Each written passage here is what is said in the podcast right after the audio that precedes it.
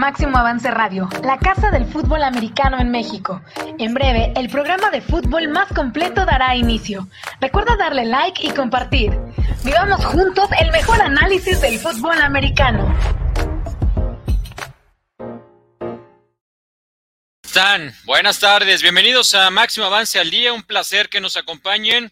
Si están en vivo, igual que nosotros, saben que son 4 de la tarde con 34 minutos. Si nos están viendo posteriormente, pues buenos días, buenas noches en el momento que nos estén siguiendo. En este programa de miércoles 18 de mayo, previo al Tazón México número 5, próximo sábado a las 9 de la noche, centro del país, 7 de Tijuana, de esa parte de nuestro país el Tazón México entre los eh, Gallos Negros de Querétaro, Otrora Condors y el equipo de los fundidores de Monterrey, quienes están llegando por vez primera a esta gran instancia. Saludo con mucho gusto a mi compañero y amigo Luis Díaz, que hoy me acompaña en esta aventura. Luis, bienvenido, ¿cómo estás? Buena tarde. Eh, máximo avance, un placer volver a estas pantallas después de algunos meses. Y pues feliz, hay muchísimas cosas que comentar del fútbol nacional, del fútbol profesional. Y bueno, pues eh, por una parte ya concluye este sábado la LFA con el por fin logrado Tazón México 5, que va a ser un gran partido, estaremos abundando al respecto, pero también estaremos hablando de fama, de FAM, perdón, y, las ligas juveniles eh, de nuestro país. Correcto, que, no es un mal nombre el de fama, ¿no? Para tratar de posicionarlo en la mente del espectador. Me acuerdo cuando nacieron, que nacieron como LF, LFP, me parece, este, y era una confusión total con LFA, ¿no? LFP, LFA, algo así se llamaba originalmente. Ya después conocieron cuenta que todos este, lo relacionábamos con la liga que ya tenía en ese momento tres temporadas, algo así, eh, le ponen FAM, pero lo de fama pues no, no estaría nada mal estratégicamente o mercadológicamente hablando, no estaría nada mal. Vamos a platicar de su semana 4, también está la final de la intermedia dentro de la conferencia número 2, los Tecos de la Autónoma de Guadalajara buscarán el título sobre el equipo de los Redskins de Lomas Verdes, el club de los Redskins. Eso será el sábado a las 5 de la tarde allá en el eh, campo 23 de octubre, que es eh, uno de los escenarios donde está el equipo de los Tecos o dentro de la Autónoma de Guadalajara. También vamos a platicar de ello y de lo que se viene de las categorías juveniles también, porque algunas conferencias ya están en playoff, están en postemporada. Vamos a arrancar con el Tazón México, Tazón México en su edición número 5, y para ello, pues vamos a recordar quiénes estarán en el espectáculo de medio tiempo. Mi es hoy, el pueblo fuerte espera en vísperas, no soy siempre el hecho de vivir esta alegría que he soñado para seguir pura extrañadera, pensadera y llamadera pensando el olor del humo sobre la madera. Salió una tarde cuando se acostó ¿Qué onda, muchacha? Y bien, este miro. Si me traes. Hey, qué rollo, mi gente. Yo soy Niña Dios y los quiero invitar para que vean el show del medio tiempo, donde voy a estar también presentándome en el tazón número 5. Ahí nos vemos en la LFA. Que parezco del gabacho, tengo ojos claros, fuera de rancho. Yo soy de la silla.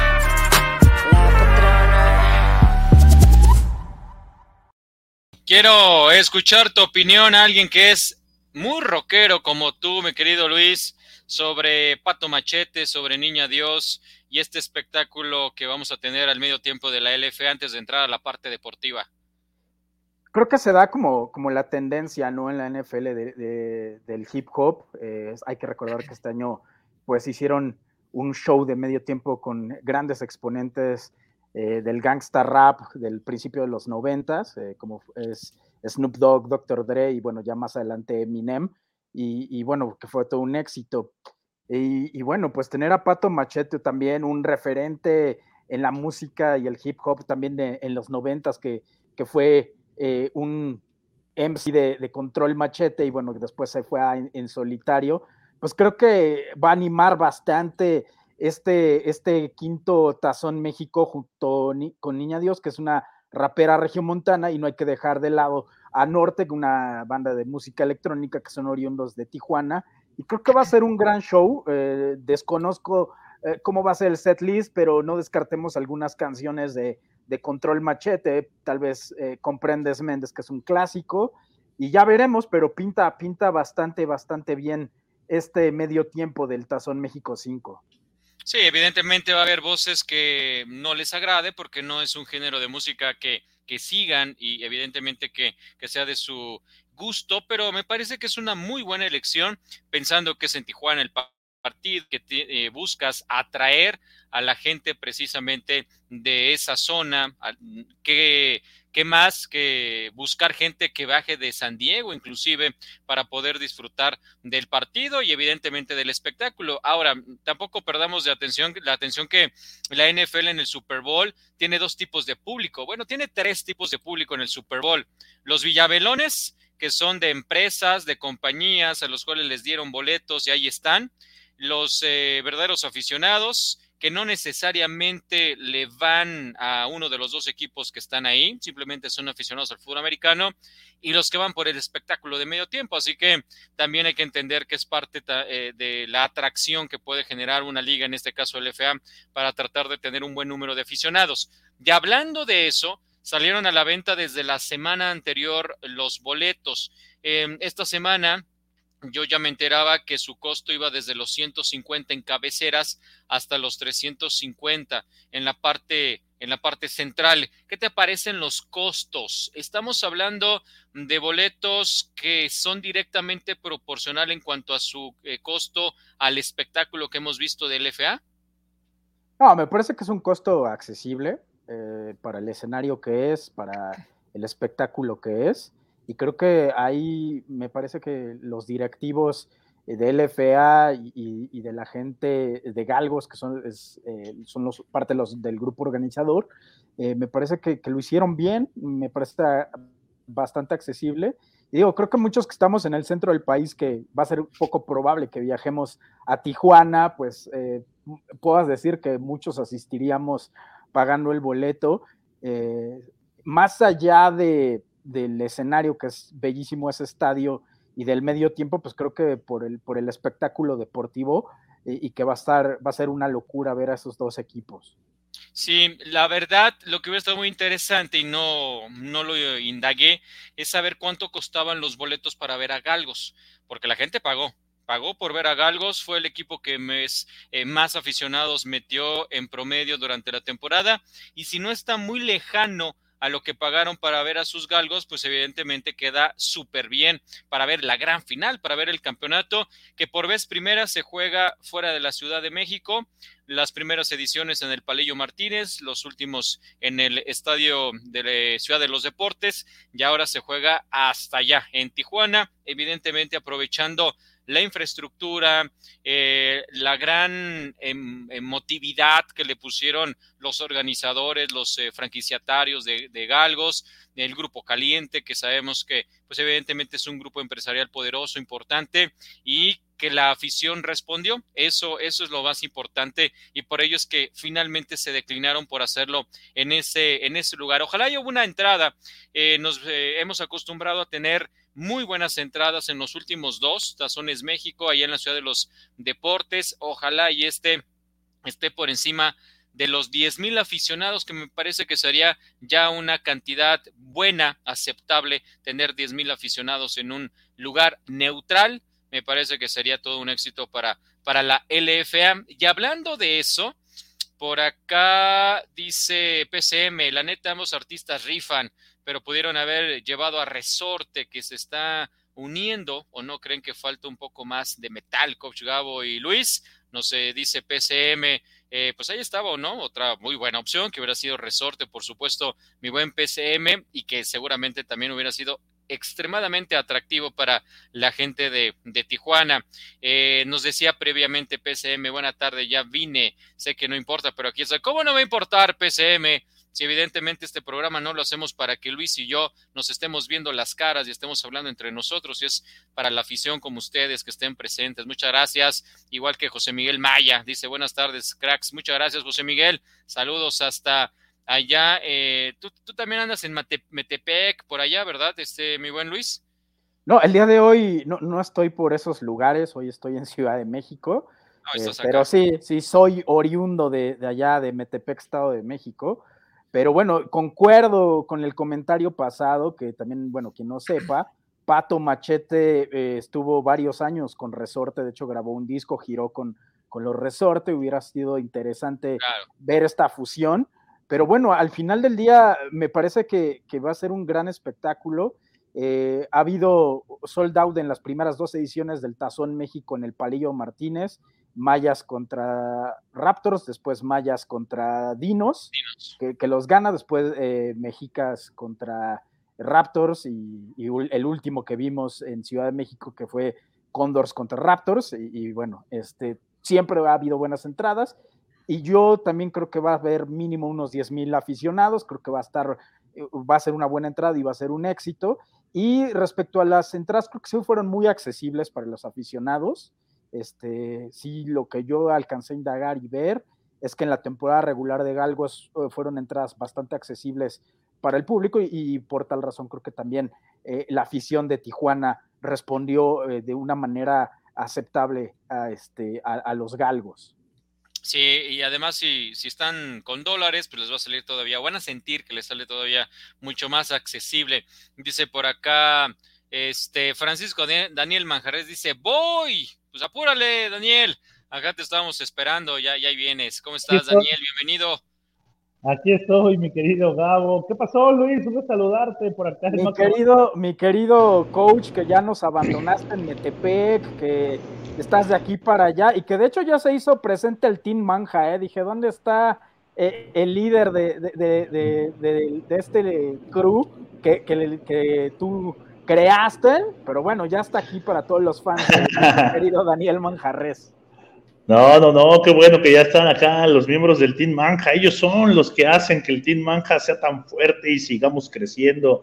Yo solamente soy un simple mortal de paso, mi querido Luis, pero qué bueno, qué bueno que estamos aquí para platicar de, de fútbol americano nacional y por supuesto los estoy escuchando del Tazón México. a mí me encanta eh, la música de, ese género, de ese estilo que va a haber en el medio tiempo. Ya lo comentamos la semana pasada, ¿no? Es muy ad hoc a la ciudad de, Tijuana. Y también recuerdo, recuerdo aquel eh, resorte con, con, Pato Machete, eh, inclusive fue tanto el boom que cerraron un festival Vive Latino en, esa, en, aquella vez cuando se unieron Pato Machete y Resorte. Y realmente fue un espectáculo para los que les gusta esa música. Y bueno, ahora Pato Machete, el histórico eh, junto a Fermín Cuarto de Control Machete, ¿no? Entonces, va a ser, va a ser un gran, un gran espectáculo y pues aquí estamos listos. Excelente, excelente, Manja. Qué bueno que andas por acá. Vamos a platicar ya de, este tema. Eh, pero antes dice Indira Guzmán, muy tijuanense el espectáculo. Solo conozco a eh, Paco Machete, puso Indira por acá. A la dama, ni idea. Pero es un acierto para llamar varias generaciones. Eh, también decía, decía Indira por acá, del Team Manja solo llegan los fans y saludos, señor Pastor Francisco Daniel Manjarres, con harto gusto, de Team Roundtree, dice también Indira Guzmán. Saludos, saludos, Indira. Hasta de música vengo a aprender con ustedes, el plus. Excelente, Indira. Dice por acá el profe, yo sigo la liga todo bien, pero yo vivo aquí en Tijuana y solo está faltando más publicidad local, ya que nos está ganando el base con los toros dice el profe. Mira, interesante este comentario de alguien que vive en esta ciudad fronteriza para eh, saber qué es lo que está ocurriendo, no solamente con el Tazón México, sino en general con los galgos. Muchas gracias por tu comentario y por estar con nosotros. Y dinos si vas a ir, si te vas a lanzar al juego. Juan Enrique Flores. Dice, definitivamente cada temporada estamos viendo un mejor nivel en las dos ligas profesionales de nuestro fútbol. A seguir trabajando para consolidarse. Saludos, Gabriel y Luis. Gracias, coach. Me imagino que eres el buen coach Flores, bienvenido también a este, a este espacio. Eh, y bueno, por acá dice José Miguel Maya, están entre 200 y 350 en la página de la LFA. Muy bien, José Miguel. Yo he visto unos de 150 en una de las cabeceras. Bueno, a lo mejor eh, le, agregaron 50, 50 pesos al costo que al final pues hemos platicado al inicio de eh, esto que pues se podría hacer para algunas familias numerosas pues bastante costoso, ¿no? Ya hablar de cinco o seis personas y que una persona tenga que pagar todo, pues sí es una cantidad importante, pero yendo una, dos personas, tres, me parece que es accesible, claro, esperando que el espectáculo pueda redituar a esa inversión que, hace el aficionado. Vamos a entrar de lleno con eh, el análisis de, este partido, Luis y Manja. Eh, el equipo de los eh, Gallos Negros, pues fue el penúltimo lugar de la temporada regular con una sola victoria, solamente por encima precisamente los, de los galgos que no obtuvieron triunfo. por esta modalidad que implementa la LFA de tener una ronda de comodines y tener entonces más invitados a los playoffs, le permite a los gallos negros acceder. Y ahí se topa con unos mexicas que, pues podemos decir que son muy viejos conocidos debido a lo que pasaba Condors contra eh, el equipo de mexicas. Muchos jugadores estuvieron participando juntos y si no, pues fueron rivales en cualquier cantidad de ocasiones en Liga Mayor y termina ganando con una gran defensiva el equipo de los Gallos Negros. Parecía que había sido hasta ahí Em, el dolor de cabeza de este equipo para los equipos, para los demás rivales, y llega y se mete a, Saltillo, en donde le pega el mejor equipo de temporada regular. Ya en ese momento, eh, pues todos empezamos a ver a los gallos negros de otra manera, eh, a entenderlos de una manera distinta. Eh, Luis, para empezar contigo, Em, ¿Qué te parece que un equipo que solamente obtuvo una victoria en temporada regular, pues hoy sea uno de los representantes en el Tazón México? Podría sonar eh, ilógico, pero bueno, así se dio pues el sistema de competencia y lo supo aprovechar Gallos. O sea, Gallos, desde cómo se armó, se veía un equipo fuerte. Ahí pasaron algunas complicaciones. Hay que recordar que, sale el comandante eh, del equipo por algunas razones personales y tuvieron que echar mano del veterano Marco García, quien por cierto, si este sábado se logra el campeonato, sería el primer coreback en la historia de la LFA en ganar tres anillos. Sería su tercer campeonato, dos con Mayas y hipotéticamente sería este con, con Gallos. Creo que Gallos eh, eh, ha venido de menos a más, se ve un ambiente muy, muy bueno en los, en, los jugadores, en el equipo, y, y la incorporación de, dos ex conocidos de Manja, de, los Borregos Toluca, Max Hernández como un gran receptor y Emilio Fernández, eh, bueno, en su última etapa de Liga Mayor con, con Águilas Blancas, pues les dio un dinamismo impresionante al equipo, pero también creo que un factor y que eh, alguien que se echó eh, al equipo a los hombros y que tuvo un gran liderazgo, sin duda fue eh, eh, Luisito López Tinoco, el semáforo, quien, quien, quien de verdad se vio cómo sacó el, liderazgo y cómo pues no dejó cara al equipo y que vino de menos a más. Tuvieron un gran partido con, con Mexicas, un gran scout. Y, yo lo, lo, dije en redes sociales, no descartemos que puedan ganar en Saltillo y así fue. evidentemente aquí ya es otra situación, es otro contexto, pero en lo personal yo veo, yo veo que, puede eh, perder gallos, veo mejor a, fundidores en, línea por línea, no hay mucha diferencia, pero los veo mejor y creo que Shelton Epler va a ser la diferencia, ¿no? Pero, pero gallos eh, sin duda eh, han sorprendido a todo el mundo. Maja, pues los gallos negros hacen muy bien las cosas en postemporada, en playoff. Mm, suben abismalmente su nivel tanto ofensivo como defensivamente, sobre todo el defensivo, porque eh, nulificaron a Mexicas y sobre todo a los Dinos, que era la mejor ofensiva de toda la, temporada. Eh, eh, un justo participante del Tazón México por lo hecho en playoff, pero ¿cómo ves este hecho de que con solamente una victoria en tu fase regular, pues ya estés en, en este juego? ¿Qué tal, Gabo? A mí, a mí en lo personal no me gusta, no me gusta ese sistema de, competencia. Creo que fomentas otras cosas negativas, pero es esas situaciones que es como veas el vaso, ¿no? Si lo ves medio lleno, lo ves medio vacío, porque por un lado fomentas la competencia o, argumentas que puedes eh, fomentar el que todos los equipos tengan la misma oportunidad, la competitividad, y, se, y es muy comparable a lo que sucede con la Liga MX. ¿No? La Liga MX del fútbol mexicano tiene un sistema de competencia donde se premia inclusive al doceavo lugar y el doceavo lugar puede ser campeón, ¿no? ¿Y cuántas críticas hay alrededor de ese sistema de competencia? ¿no? A la Liga MX he escuchado eh, eh, liga mediocre, liga tercermundista, eh, se fomenta el conformismo, nunca van a subir de nivel, por eso no surgen jugadores, en fin, bla, bla, bla, bla, ¿no? ¿Cuántas veces lo hemos escuchado a lo largo de nuestra vida, lo de la Liga MX? Y ahora mucha gente del medio del fútbol americano que yo he escuchado criticar a la Liga MX, decirle algo a los pamboleros, como se les llama, menospreciarlos por ese tipo de sistemas, hoy están de acuerdo, ¿no? Entonces ahí es donde ya no me, ya no, ya no me cuadra. Lo digo, no tengo nada en contra, simplemente a mí no me gusta, y eso es independientemente de lo que ha hecho el equipo de los Gallos Negros, ¿no? Ya, ya lo decíamos, Gabo, llevamos semanas platicándolo, ¿no? Y, yo desde su momento lo dije, este roster, este equipo de los Gallos Negros es un equipo de primer nivel, es un roster de primer nivel, y era muy raro que tuvieran un juego ganado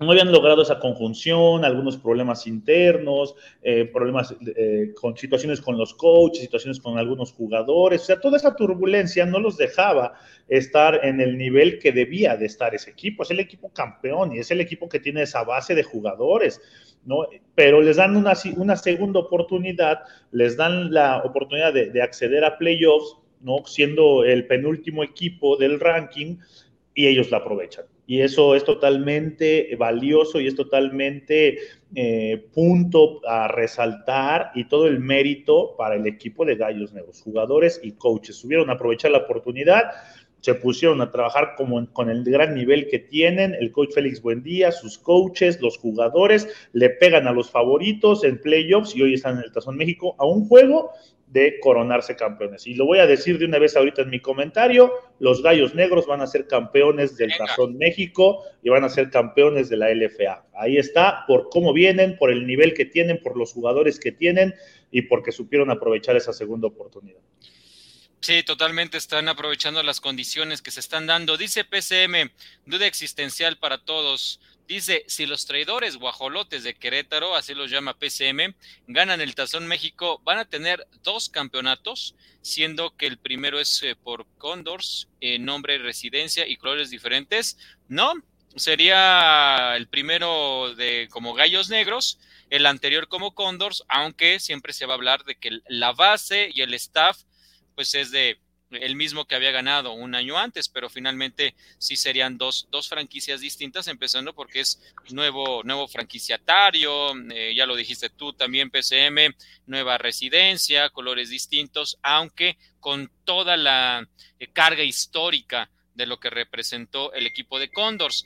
Fueron 13 jugadores, o son 13 jugadores nada más, ¿eh? los que ganaron el campeonato 2019, que siguen con el equipo de, de Condor, son muy pocos claro, en el 2020 el equipo iba muy bien y no se toma en cuenta esos que llegaron para reforzar. Pero del 2019 ahora solamente hay 13 jugadores que estarán buscando ese bicampeonato en lo personal, eh, junto con el coach eh, Félix Buendía y claro, parte de, de, su staff que está, que está con ellos. Luis, eh, Hablabas de, Epler, de Shelton Epler, el, el estadounidense que tiene el equipo de los fundidores, que evidentemente ha sido la clave para que este equipo esté donde esté. Con otro coreback, eh, y creo que fue lo que pasó en las temporadas anteriores, Fundidores se quedaba a mitad del camino este coreback le ha dado una dimensión distinta. Y claro, los receptores también son parte fundamental, pero me parece que eh, Epler ha sido la clave para que Fundidores esté como finalista y haya terminado como su líder de la temporada regular. Del otro lado está Marco García. Marco que no arranca el torneo, Marco que no hizo pretemporada con los Gallos porque estaba eh, Pérez Arbizu hay un tema ahí personal de, Pérez Arbizu con la directiva y finalmente deja a partir del segundo partido al equipo. Llega Ricardo Rincón, Rincón juega contra Dinos precisamente a temporada regular, no lo hace tan mal, pero claramente no estaba en ritmo. Y dos semanas después entonces ya aparece Marco García, quien fue bicampeón con el equipo de, los Mayas, como lo mencionaste. Epler, Marco García, en esa posición, en ese matchup frente a frente, ¿sí, si ves muy por encima al estadounidense sobre el mexicano? Sin duda. Y, y, miren, quien me conoce, yo le tengo un gran cariño y aprecio a Marco, nos llevamos increíble, pero no se trata de, afinidades, sino de, realidades. Eh, Shelton ha sido un coreback eh, brutal en su ejecución, eh, se ha llevado muy bien con la ofensiva, una química impresionante. Es un coreback que en su etapa colegial hizo bien las cosas, viene de División 1 y se nota pensé que al inicio de campaña el titular iba a ser eh, quien ahora es, es coreback de, los pioneros de Querétaro, el, eh, Talo, Gerardo Talo Ramos, eh, que también es un gran atleta, alguien, pero bueno, al final Epler ganó la titularidad y, los, tiene, los tiene ahí en la, en la pelea.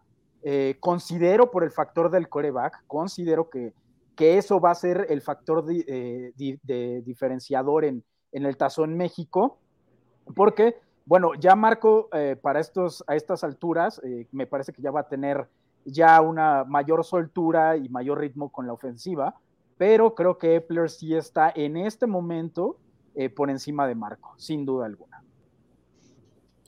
¿Coincides, Manja, en, este frente a frente de, Epler y de García? Sí, sí, sí, sí, coincido por la misma línea que, que, que menciona Luis lo de Epler realmente ha sido un gran año, ¿no? Eh, supo aceptar el reto de comandar una ofensiva como la de los tiburones y lo ha hecho muy bien, ¿no? Acompañado de grandes receptores que tiene el equipo de los fundidores, de fundidores, perdón.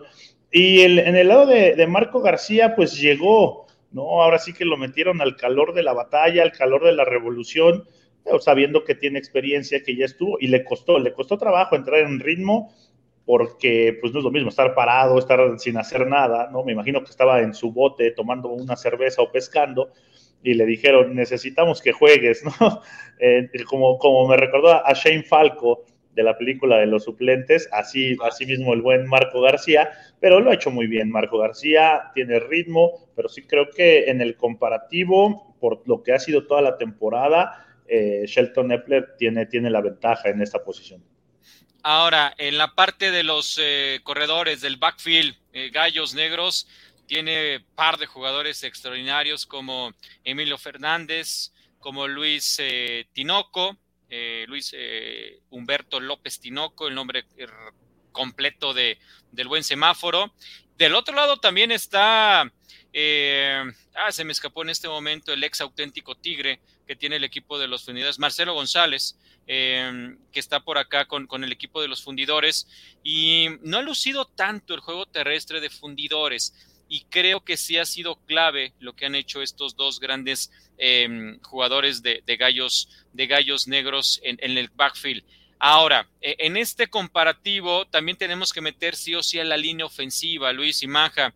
Y creo que la línea ofensiva de gallos eh, negros eh, sufrió bajas muy importantes, jugadores que hoy, eh, que eran titulares cuando estaban en Condors, están en Pioneros, ahí está el buen este, Jürgen, por ejemplo, que jugó su último año en Condors, eh, antes de irse a Pioneros, y hay un par más que están en los rojos de la Ciudad de México también, que eran parte de ese equipo. Creo que ahí en la línea ofensiva Em, es más sólida también la de los fundidores, pero creo que es más lenta todavía esa línea ofensiva del equipo de Monterrey. ¿Tú cómo lo ves, Luis? Lo, le hiciste un diagnóstico bastante bueno. Creo que la diferencia es que eh, yo veo más rápida la línea de, gallos, son muy, muy rápidos, realmente. Incluso en, el frente a frente, eh, si lo vemos desde el punto de vista de talla y estatura, eh, son, mayores, eh, es, más grande la, de fundidores, pero en velocidad la de gallos es súper explosiva. Eso ha sido un factor diferenciador. Y el tridente que tienen en el backfield, Luisito López, este, Emilio. y Irving Alamilla, que también Irving Alamilla, aunque no lució tanto esta campaña, cuando se le requirió, hizo cosas extraordinarias y, hizo un factor diferencial. Creo que hay también ahí la batalla en el, en el sentido del, backfield lo gana sin duda alguna Gallos. Este, y, bueno, ahí va a estar interesante. Yo creo que en la parte de explosividad y velocidad en la línea, la, gana Gallos en ese departamento. Maja, de, esta parte, los eh, corredores que tiene fundidores, todos son ex auténtico Tigres. No hay uno que, venga de Tec de Monterrey, de, algún otro equipo. Todos son de el equipo de los eh, Tigres de Nuevo León, Adrián Alejandro Flores, eh, Brandon Cansolzin, que ha tenido una participación muy limitada. El que ha lucido más es Marcelo González y también Rubén Martínez. Todos de auténticos Tigres. ¿Crees que no ha lucido tanto eh, tal vez a diferencia de Marcelo González, no han lucido tanto este backfield por el tema de la línea ofensiva o porque no son superestrellas los corredores? No, yo creo que no han lucido tanto porque el sistema aéreo ha predominado.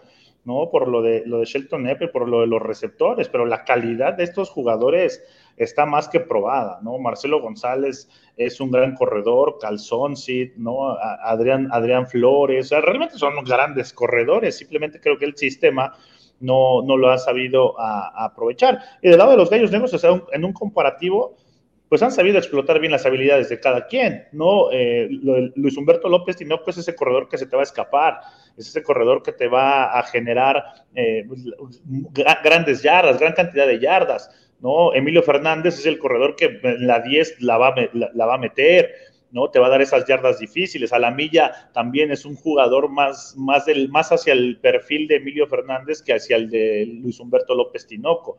No, Luis Humberto López Tinoco es el que se te va a escapar 60 yardas, van a llegar a la 10, se la van a dar Emilio Fernández y va a anotar, ¿no? O sea, esa es, así es la fórmula y está bien porque lo han sabido hacer, lo han sabido explotar, ¿no? Y creo que el juego aéreo del lado de los fundidores tiene más peso y es más el sistema que, manejan al que los, gallos negros con, Marco García. No quiere decir que no sepan correr el balón los fundidores, ni que no sepan tirar el balón los gallos negros, ¿no? Al contrario, eh, sus ofensivas son, son muy buenas, pero sí creo que, eh, el ataque terrestre de los fundidores debería de ser más explotado. La línea ofensiva creo que es grande siempre los fundidores han sido un equipo grande y deberían de aprovechar eso un poco más. Yo no sé, ya, ya solo un partido la final y no sé qué tengan preparado para, este juego. ¿no?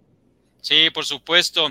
Eh, por acá dice Juaco Núñez, dice saludos Gabo Manja y Luis, espero no haber llegado tarde a la transmisión. Un poquito nada más, mi querido Juaco, pero siempre la puerta abierta para que puedas estar con nosotros. Ingeniero Joel Delgado, dice otro jugador que puede ser tricampeón es Josué Martínez.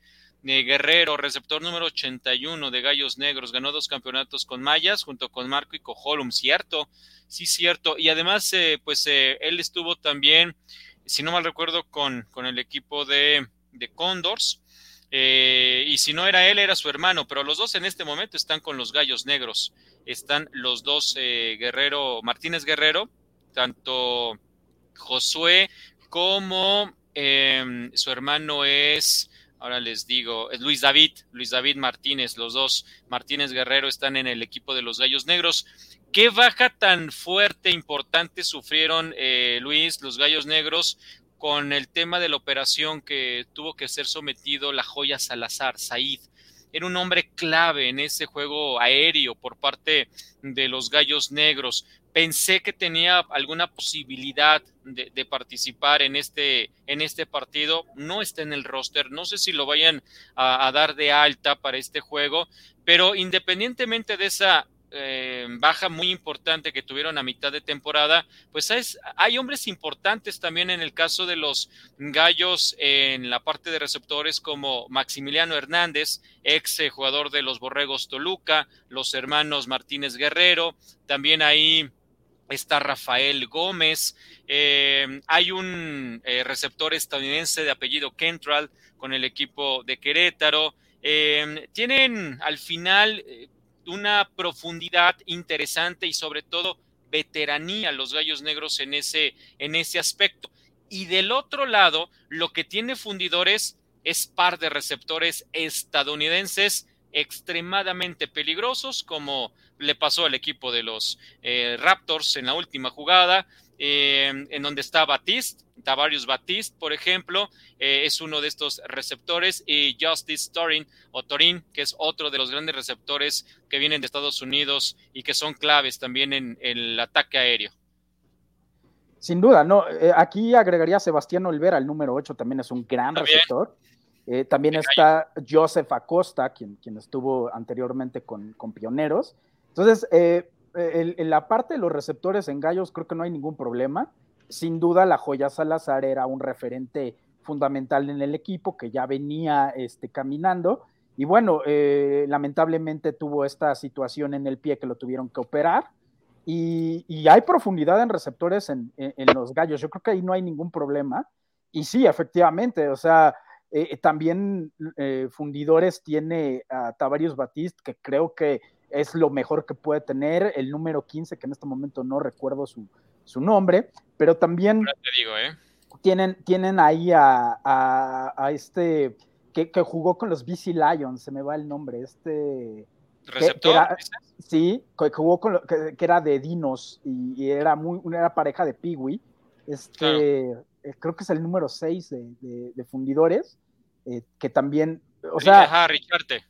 Richarte. ellos han, sido también, o sea, creo que en esta parte de receptores, los dos equipos andan muy bien, ¿eh? O sea, yo ahí sí no, no veo mucha diferencia porque también, evidentemente los estadounidenses de, fundidores traen una velocidad brutal, pero los mexicanos no se quedan atrás. Creo que también los, los hermanos Martínez eh, los vi en muy buen nivel. Max Hernández de menos a más en la campaña. Y creo que Max Hernández puede ser un, un diferenciador. O sea, ha demostrado un alza en el nivel muy grande. De repente, eh, al principio de la campaña creo que no se estaba hallando, pero ya al final con, con Mexicas y, con Dinos hizo bastante bien las cosas. Y en este, en este comparativo de departamentos los veo muy nivelados a, los equipos. De acuerdo. ¿Tú cómo lo ves, Manja? Esta parte de la unidad aérea. Sí, me gusta. Esta parte es la, la, parte en la que vamos a ver y va a recargarse el juego completamente. ¿no? Eh, los receptores de los fundidores de altísimo nivel, pero los de los gallos negros no se quedan atrás. Aquí será bien importante dos cosas. Una, el diseño de las defensivas para meterle presión a ambos corebacks y cómo van a contrarrestar eso en la parte de la protección de las líneas ofensivas. Y dos, lo, certero o el momento en el que salgan tanto Marco García como, como Epler. ¿no? Creo que esas son las dos claves para que el juego aéreo funcione. Los receptores van a estar y los receptores son de gran nivel y se van a, encontrar las ventanas y van a encontrar la forma de, estar libres para esperar el, balón. La clave va a ser atrás, ahí en la línea, y que tanto Epler como García tengan ese timing y el tiempo suficiente para poder encontrar a sus receptores y empezar a establecer el, el juego aéreo como la principal arma de estos dos equipos, ¿no? Correcto. Casi hago, un Lolita Ayala. Aguas con los gallos negros. Sí. Hablando de ellos, este, pateadores, Alberto González, ex Puma, em, aficionadísimo, seguidor fiel de Cristiano Ronaldo, que está con el equipo de los eh, Gallos Negros es el pateador, metió uno de 59 yardas contra los Dinos, que al final eh, termina siendo clave ese gol de campo. Y del otro lado está Ricardo Aguilar, Ricardo Guadalupe Aguilar, ex también de los auténticos Tigres. Me parece también, Luis, que en la parte de los pateadores, eh, pateadores, perdón, está muy parejo. El problema es que detengan a los defensivos porque todos los puntos extras se los bloquean en esta liga. Yo creo que es un área de oportunidad todavía. Eh, vimos grandes pifias a lo largo de la campaña en, el departamento de, los puntos extras y goles de campo. Eh, el pateador de, Gallos viene de menos a más porque al principio de la temporada dejó mucho, mucho que desear, pero bueno, en, el momento importante con Dinos se vio impresionante y fue un factor diferenciador. Eh, de fundidores creo que fue más regular el pateador. Y igual, o sea, lo veo nivelado y creo que, que, en ese sentido, eh, yo ahí sí no le veo mucha diferencia entre uno y otro. Creo que llegan en el mejor momento ambos, ambos pateadores. Me maja, equipos especiales pueden ser determinantes eh, en un juego como estos. Eh, ahí, ¿cómo analizas la situación de los dos equipos? estás muteado. Siempre los equipos especiales en los juegos definitorios cobran mayor relevancia, ¿no? Eh, pueden decidir un, campeonato inclusive. Entonces sí será clave la posición de campo, el donde las ofensivas empiecen eh, a trabajar. Y creo que así como todo el, todo el comparativo en las posiciones unidad defensiva-ofensiva, también en los equipos especiales está muy parejo. El, equipo de, los Gallos Negros tal vez con un poquito más de, experiencia en esa parte, pero yo no veo gran, gran diferencia. ¿eh? Eh, lo que sí creo es que va a ser determinante lo que hagan los dos equipos especiales eh, para la posición de campo y por supuesto para cuando sea el momento o, la misma situación de juego te exija conseguir puntos a través de, de los special teams. Y ya para finalizar y también escuchar tu pronóstico, Luis, ya tenemos ahí el de, el de Manja. Eh, el staff comandados, el de fundidores por el coach Carlos Estrebel, que afortunadamente de COVID estuvo muy delicado eh, durante la parte más álgida de la pandemia y hoy pues está en Tijuana o va a llegar a Tijuana feliz buscando un campeonato. Y del otro lado Félix Buendía, quien ya fue campeón, quien se ha mantenido en esta en este equipo, a pesar de todos los cambios que ha sufrido, fue leal con sus jugadores y a pesar de los cambios dijo, voy esta temporada, no sabemos si va a estar la siguiente y llega a otro campeonato. Eh, mucho más veterano, mucho más experiencia en el coach eh, Cacho, pero pues finalmente ya en el terreno de juego lo que ha demostrado Félix Buendía de colmillo retorcido va más allá de la edad. Sin duda, ¿no? Eh, me parece que, que has visto Gallos, eh, el Félix ha sido como coach, una persona con una visión muy defensiva. Eh, voy a ser honesto, yo tenía mis dudas desde que llegó eh, el coach Lavanderos a tomar la ofensiva de Gallos, yo tenía mis dudas de que fuera funcional. Al principio, bueno, dije, no está funcionando, pero bueno, se han sabido adaptar a las circunstancias y, está, y, está moviendo esa ofensiva. no creo que haya muchos cambios. Eh, defensivamente hablando, creo que Félix va a ser muy agresivo, así lo, se ha notado. Y para mí la gran incógnita va a ser la, cómo va a parar a su ofensiva. Creo que va a apostar mucho el coach Lavanderos por correr con ese tridente de corredores y buscará también lanzar dependiendo que, cómo se sienta Marco. Eso va a ser una, un factor eh, muy grande. Eh, insisto, creo que yo le doy a, Fundidores una ventaja entre 3 y 10 puntos, no más de ese rango.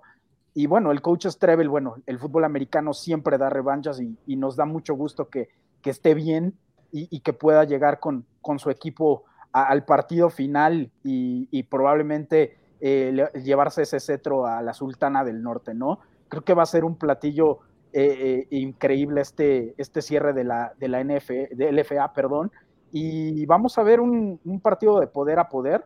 Eh, en este momento, tal vez yo no vislumbre tantos puntos, pero sí creo que va a haber eh, eh, la diferencia entre 3 y 10, no más, y creo que gana Fundidores. Más con Fundidores. Maja, gana para ti Gallos Negros. ¿Algún pronóstico de marcador? Me gusta el 27-24, por ahí creo que que ese es el marcador con el cual se va a definir el Tazón México, muy parejo, emocionante de principio a fin, con un último cuarto que va a mantener eh, a todos ahí al filo de la butaca y me gusta que, para que sea un juegazo ahí en Tijuana, pero se lo llevan los gallos negros. Correcto, híjoles, este, yo tendría que dar, eh, desequilibrar esos, esos pronósticos. Eh, creo que el equipo de fundidores, eh, va a llevarse este, este Tazón México. Eh, igual un partido muy parejo, eh, que en los primeros minutos me parece que los nervios van a marcar una gran diferencia para empezar a entender quién es el equipo que de manera más pronta, rápida pueda ajustarse y de esa forma también empezar a marcar un, un, camino en el partido. Raptors demostró cómo se le puede competir a este equipo de los fundidores, em, demostró cómo le puedes, puedes vencer esa velocidad que lo superaba y ese peso que también en varias unidades lo superaban y al final, bueno, una jugada ahí eh, en muchos sentidos fortuita fue la que terminó dándole la victoria a los fundidores. Pero lo dijo también Luis eh, claramente, el momento anímico con el cual llega el equipo de los eh, Gallos tras eliminar al mejor equipo y como locales lo hizo, es decir, venciendo a los Dinos en su casa, Evidentemente es un golpe anímico durísimo, muy sólido para el equipo de los Gallos, que ya deben de sentir eh, esta tranquilidad de que pueden hacer bien las cosas, de que pueden ponerse de tú a tú a cualquier equipo. Ahora, pensar en unos gallos negros que se vayan rápido abajo en el marcador, como fue contra Dinos, que perdían si no estoy equivocado, 26 o 29, y después, si bien regresaron ante fundidores en la gran final, no sería nada, nada sencillo. Tienen que jugar los gallos cuatro cuartos a un alto nivel, porque si no, ya eh, creo que sí se puede marcar esa, esa diferencia, aunque pudieran tener esta capacidad de regreso como lo demostraron en la semifinal. Creo que los fundidores van a, van a terminar ganando. Me gustaría mucho que ganaran los Gallos Negros, la verdad, pero veo favorito al equipo de Monterrey y sería un campeón nuevo. Sería apenas el eh, cuarto campeón Mayas, Mexicas, Condor, sí, y el equipo de los de los fundidores o gallos negros al final del día será un, campeón nuevo, aunque fundidores ya con historia dentro de la LFA. La invitación para que sigan el partido a través de nuestras plataformas a partir de las nueve de la noche, poquito antes de las nueve de la noche la transmisión desde el centro del país, es ese horario. Si están en la parte eh, norte, en la zona de Baja California, pues sí será a las 7 de la noche. Son dos horas de diferencia que tenemos con ese uso horario por allá. Oigan, vamos ya en los últimos segundos a platicar de la final de la conferencia intermedia en su eh, grupo 2 en el Uriel González. Tecos en contra de los Redskins. Se hacen efectivos los pronósticos, llega el 1 contra el 2. Será ya en Zapopan, Jalisco, este partido. Tecos terminó invicto, Redskins solamente pierde con el equipo de los eh, Tecos. Luis, ¿quién gana y por qué? Voy con los de Lomas Verdes. Han venido de menos a más. Así es fácil. O sea, eh, creo que le, sentó muy bien a Redskins en esta categoría de UNEFA. Eh, probablemente porque buscan la proyección de sus chicos para que se puedan enrolar en algún programa de Liga Mayor eh, en esta categoría los vi muy fajadores, muy peleadores. Este, Tecos sin duda viene muy bien enrachado, pero creo que va a ganar Redskins por una diferencia igual de, de, 3 a 7 puntos, no más. Y, creo que la gente y, y los Lavastidas se van a llevar ese campeonato allá en Guadalajara. Yo me voy a inclinar por los tecos. Creo que Gabo se quedó congelado, pero a mí me gustan los tecos para que se lleven el, campeonato. Eh, creo que la ventaja de la localía, mi querido Luis, puede, puede ser un factor importante y sin quitarle el mérito a los Redskins, que han hecho un estupendo y extraordinario trabajo en esta categoría ah, y al, competir en, ONEFA, sin duda va a ser una gran final, son los dos mejores equipos de la temporada, los dos equipos lo hicieron muy bien, pero si tendría que dar un favorito, serían los, los tecos.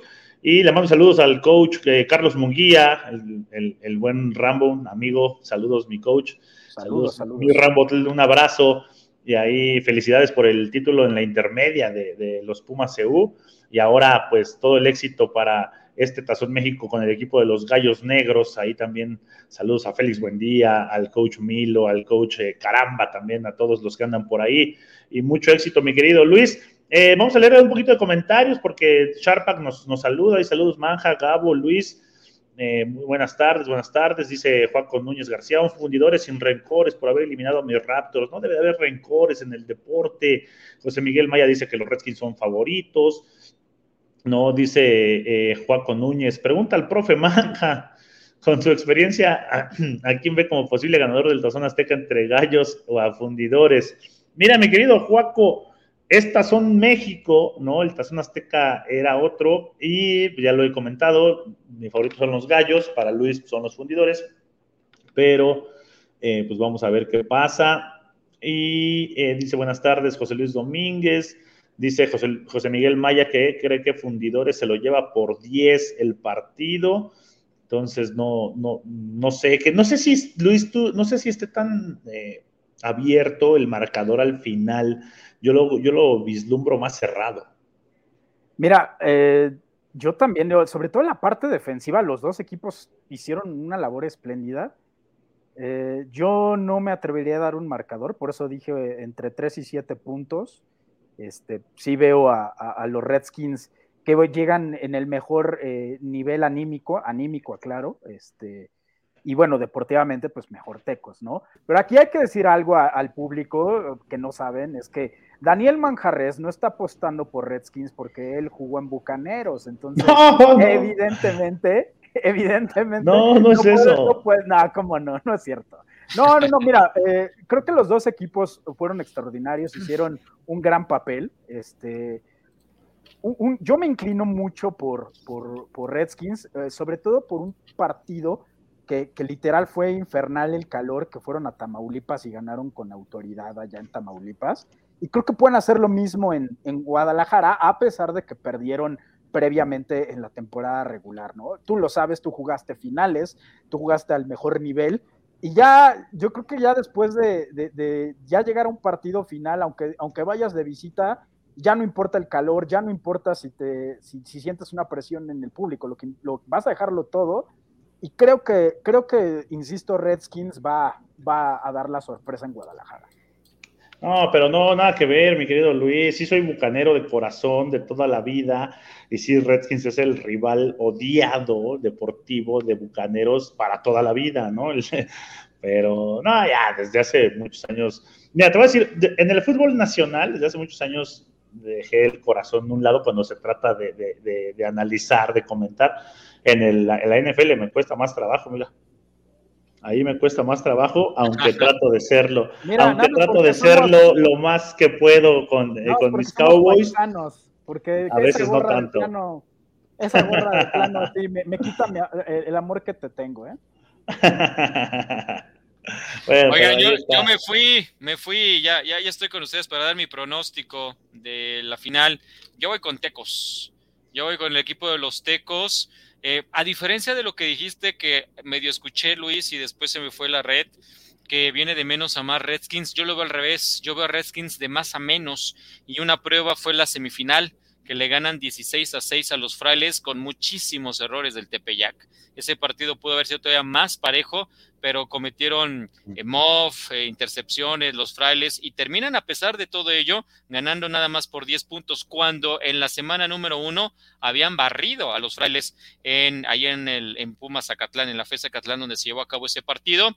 Y eh, los últimos resultados que ha tenido Redskins los siento ya mucho más apretados y cerrados, a diferencia de los Tecos. Los Tecos cada semana eh, seguían ganando con amplio margen, incluyendo la semifinal que terminó 48 puntos a cero sobre los Correcaminos. Me quedo con el equipo de los Tecos para la final de la conferencia 2 de intermedia de ONEFA. 5 de la tarde es ese partido. Vamos a tener eh, las anotaciones, como se vaya eh, dando el partido a través de máximo avance, gracias a Eduardo Oropesa, que está allá en Jalisco y es parte de máximo avance. Partidos para este fin de semana. ¿Cuándo te vas? ¿Cuándo viajas, mi querido Manja, a Los Cabos? Porque los pioneros van a jugar allá contra los Marlins. Los cuatro partidos a través de máximo avance. El de Pioneros, ya te pregunté, me quedo ahorita con ese. Es a las 19 horas del centro del país contra los Marlins. Eh, ¿Cuándo eh, vas a viajar por allá, mi buen Maja? Vamos a estar viajando el próximo viernes, mi querido Gabo. Eh, es a las 19 horas de la, Ciudad de México, como bien lo dices, a las 6, a las 18 horas, allá en los, en los Cabos, en San José del Cabo. Y bueno, ya estamos listos, ¿no? Para visitar el Blue Kingdom y enfrentar al equipo de, los, de los Marlins, de, los Cabos, del buen Sigfrido Muñoz, a quien le mando un gran saludo, y el coach César Martínez, head coach de, este equipo. Así que va a ser un, un, gran juego y ya estamos listos. Ya nos vamos el viernes para allá. 40 grados nos informaron que va a estar la temperatura, así que ahí les encargo, ¿eh? A las 18 eh, horas, un poquito más temprano, El del mismo sábado es el juego de tequileros contra jefes, que pues nos llamaba mucho la atención a Luis y a mí que ya cambiaron entrenador en jefe los jefes. Este, ya no está eh, David Silva, ahora han este, puesto a Mario Ortiz, me parece, y apenas van tres jornadas. Y quienes también se habla que cambiaron de coach, que no está evangelista, son los tiburones. Eso se conoce oficialmente un poco más tarde, pero son de las cosas que no se entienden que pasan en las franquicias. Eso es el viernes a las 8 de la noche. Visitan los tiburones sin head coach o con nuevo head coach a los invictos parrilleros y eh, termina el sábado la actividad con el duelo entre caudillos y rojos a las 8 de la noche allá en el Estadio Olímpico de la Watch. Luis, ¿cuál te parece más atractivo de estos cuatro partidos? Eh, bueno, pues todos, todos están, son atractivos. La verdad es que este eh, FAM también ha ido de, menos a más desde que inició la liga. Se ven más estructurados, hay, hay más nivel, buenas contrataciones sin duda alguna, por cómo se están dando las cosas y, pensando en playoffs, rojos contra caudillos. creo que ese va, a ser el partido, ese va a ser el partido de, la semana y del morbo, ¿no? Porque, bueno, Parrilleros está hasta arriba y no creo que nadie lo mueva. Un pronóstico muy personal que puedo llegar a equivocarme, pero creo que eh, Parrilleros va a terminar invicta la campaña. Pero, pero bueno, eh, Caudillos contra Rojos, creo que va a ganar Caudillos, va a ser un partido muy físico, muy cerrado. Y, bueno, y después eh, el, que también va a estar buenísimo es el, el que, al que asistirá nuestro querido Manja, eh, pobrecito sacrificado a los cabos. Este, y creo que en los cabos eh, Pioneros va a ganar. De acuerdo, sí. el triste, ¿no? digo, no es porque yo conozco a las personas o sean familiares, pero triste que en la semana 4 o antes de la semana 4 ya no tengas entrenador en jefe en el equipo de Ciudad Juárez. Dices dos derrotas consecutivas. Pues sí, tampoco es, me parece para tanto. Pero con tiburones no lo entiendo. Con tiburones vienen de ganar eh, y ya no tienen head coach, ya se fue otra vez eh, eh, su tercer entrenador en jefe. Bueno, vamos a ver quién queda. Que, qué locura lo que pasa en algunas franquicias. los cuatro partidos, uno en viernes por la noche, los otros tres entre la tarde y la noche del sábado a través de Máximo Avance. Ahí está la programación para que usted pueda disfrutarlo. Y claro, a las nueve de la noche del centro del país, la, el Tazón México número 5 entre Gallos Negros y el equipo de fundidores, eso en la LFA. Así que esa es nuestra programación y faltan dos transmisiones más. El viernes a las 7 de la noche desde el home, el duelo de juvenil entre el equipo de los Linces México y los Borregos SEM. Y el sábado a las 10 de la mañana también en el home, otro de juvenil, pero de conferencia metropolitana, los eh, linces rojo ante los leones de Cuapa. Eso es parte de las transmisiones que tendremos en Máximo Avance. Nos vamos, Maja, muchas gracias. Vámonos, mi querido Gabo, Luis, un placer que haya estado aquí con nosotros y a toda la gente agradecerle que nos manden sus comentarios, un saludo y muchas gracias y bueno, estén pendientes este fin de semana con todo lo que tenemos aquí en Máximo Avance. Claro, gracias a Gerardo Palomar, me hace la corrección de Jürgen, no jugó el FA, lo tenía en la mente que había estado ahí, pero ya, ya revisé y tienes toda la razón, no jugó en el FA Jürgen, Andrés eh, Zúñiga, eh, pues ya dijimos.